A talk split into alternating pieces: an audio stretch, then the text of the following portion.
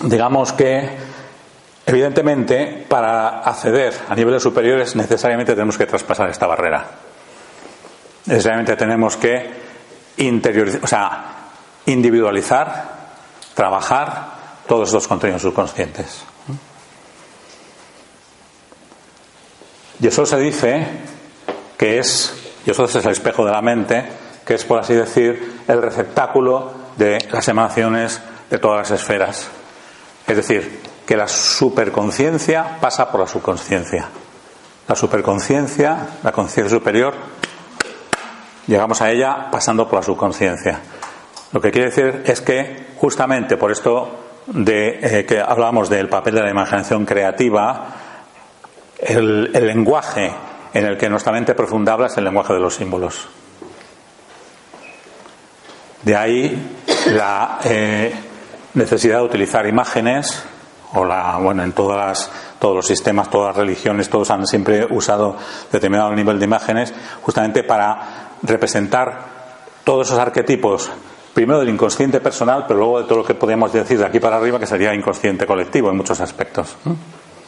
¿Vale? Entonces, esta imagen yesódica, esta imagen del ego, la hemos construido como digo, pues a base de nuestra biografía personal, de esta vida o cosas que tenemos de otras vidas, eso en este momento es un poco irrelevante, la hemos construido a base de lo que pensamos y de lo que sentimos. Ese sería el siguiente nivel. ¿eh? O sea, el siguiente nivel de esferas, Oz, pensamiento, y Netzach, sentimiento, emociones, digamos que vierten aquí en Yesod, por medio de estos canales, una parte de nuestro pensamiento es consciente, tenemos conciencia de él, y una gran parte es subconsciente, inconsciente. Lo mismo aparte de nuestra emocionalidad. Estas dos cualidades, vamos a ver, el árbol de la vida tiene muchas dinámicas internas. En este momento quiero que veamos la de las tres columnas. Es decir, tenemos varios alineamientos de esferas tres alineamientos verticales en general, que son las llamadas tres columnas. Entonces tenemos esta parte de aquí, esta columna de la derecha, es eh, lo que se llama la columna o el pilar de la fuerza. Es energética, siempre hace mover, siempre motiva. Pues aquí está, en su nivel inferior, en su arco inferior, tenemos la emoción. ¿eh? La emoción siempre nos impulsa a hacer algo o a inhibirnos, ¿no? Pero siempre inhibirse también es una manera de hacer. Mientras que esta columna de la izquierda es lo que se llama la columna de la forma, el pilar de la forma. Entonces, esta columna de la izquierda estructura, organiza, en general, construye vasija, construye vehículo. aquí tenemos el pensamiento, que es la manera en cómo nosotros hemos construido o estructurado pues toda, toda la idea, toda nuestra visión del mundo, toda la idea que tenemos sobre nosotros mismos, en fin, toda la historia que nos vamos contando constantemente, ¿no? Y entonces la columna del centro equilibra ambas, fuerza y forma, pues necesita las dos cosas, en lo que se llama conciencia. Es decir, la columna del medio es la columna de la conciencia. De manera que extenderse en estas dos sefirot, por ejemplo, no supone una real elevación del nivel de conciencia, supone una ampliación de la misma, una extensión de la misma. Podemos extenderla. Pero el verdadero salto se daría por la columna central cuando accedemos a la siguiente esfera. ¿Sí? Vale. Entonces, queda claro, ¿no? Intelecto, emoción, imágenes, imaginación. Esto es la dinámica, de alguna manera, de la personalidad. O sea, desde el punto de vista de la personalidad, nos estamos moviendo generalmente siempre bajo la tutela de esta otra esfera de arriba, que va a ser mi verdadero ser, mi verdadero yo, que va a ser ese otro que tú esta mañana comentabas en tu charla, que ha sido muy curioso porque más o menos ha comentado con otro lenguaje todo lo que estamos diciendo ahora. ¿eh? Entonces, ese otro que está aquí, que está así, pues este correspondería a la siguiente esfera, a la esfera de Tiferet. ¿eh? De Tiferet, que es justamente una sefirá central, en todo el esquema cabalístico. O sea, es central porque está en el centro, evidentemente está equidistante de lo de arriba y de lo de abajo, equilibra la derecha y la izquierda también, equilibra misericordia que vamos a ver, todo lo que es amor, etcétera, y poder y severidad, que todo eso está equilibrado en esta esfera, ¿eh? y por eso recibe el nombre de belleza en general. O sea, la belleza a la que alude es la belleza de la armonía, la belleza de la proporción de partes. No se refiere a una belleza física convencional, que bueno, que también existe, por supuesto, porque es más de Netzach, ¿eh? es más del plano de Netzach, de las emociones, de la polaridad, etcétera. Entonces, en Tiferet es cuál es la estructura de conciencia típica de Tiferet, lo que llamamos en psicología de Jung de nuevo el self, el sí mismo. La totalidad de todo lo que soy, mi verdadero ser, el yo auténtico, el yo existencial, el centauro. Se ha llamado, se ha llamado de varias maneras, pero viene a representar la verdadera, eh, la esencia que es mi verdadero ser. ¿eh?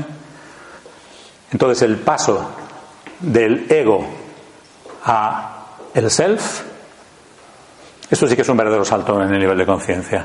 De Tiferet es, el que es del que se ha dicho conócete a ti mismo, y conocerás al universo y a los dioses. ¿Por qué? Porque está en contacto con todas las esferas del árbol, salvo con Malhut. Para operar en Malhut necesita Yesod, necesita el ego. O sea, en Kabbalah se considera que todas las sefirot son igualmente sagradas. Todas, por cualquiera de las esferas podemos abrir, rasgar el velo de la ilusión y llegar al infinito que siempre está detrás permeándolo todo. Entonces, no se habla tanto de que hay necesario machacar al ego, perder al ego o cosas por el estilo, sino trascenderlo. Es decir, desposeerlo del papel que está ejerciendo de usurpador, de regente, de, rey de la psique, digamos, pasarlo simplemente al papel de regente, que es el que le corresponde. Porque el verdadero rey es Tiferet. Tiferet es el centro, es mi centro. Diferente es, eh, de alguna forma, la chispa divina encarnada, porque desde aquí nos abrimos a las esferas superiores también. Por eso, cuando se llega a Tiferet, se habla de segundo nacimiento, se habla de iluminación, un, un nivel de iluminación, porque la iluminación es un proceso en general. O sea, entonces, ¿qué es lo que nos está indicando todo esto? Que realmente llegamos a otro nivel de conciencia, y de hecho está en otro nivel de conciencia la sensación de ser es muchísimo más intensa.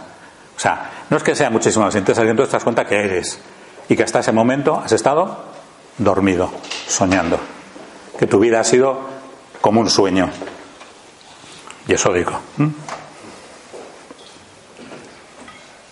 Lógicamente, no es un paso que sea fácil. Sí que podemos tener lo que se llaman emergencias espirituales, obviamente, todo el mundo ha tenido seguramente las suyas, sí que podemos tener esto, sí que esto está como ángel guardián, por así decir, aunque es nuestro verdadero yo, está como viendo y, y ahí, y causando, ¿eh?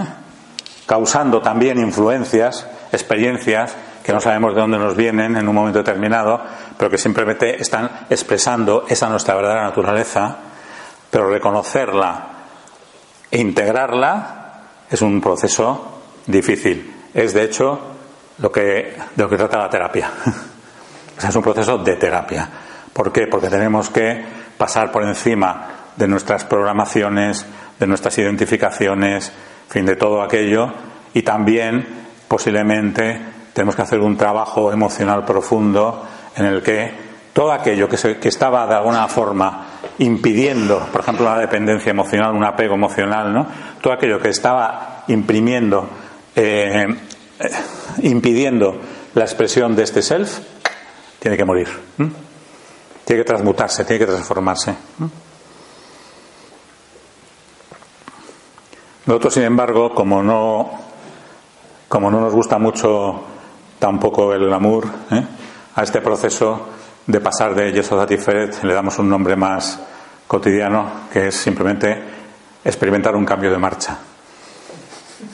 Es decir, eh, sí que está muy bien esto del segundo nacimiento y de la iluminación y todo eso, pero eh, realmente lo que sucede, que lo que uno experimenta es como si estuviera en un vehículo, en su vehículo, que estuviera yendo en una marcha lenta, por ejemplo, en primera, pero acelerando, intentando ir rápido, pero chocando con todo, porque evidentemente, pues aquello empieza todo a sonar y en un momento determinado, sin embargo, mete la directa y sale disparado. Pues eso es lo que ocurre en ese momento, o sea, porque cambia por completo la vida.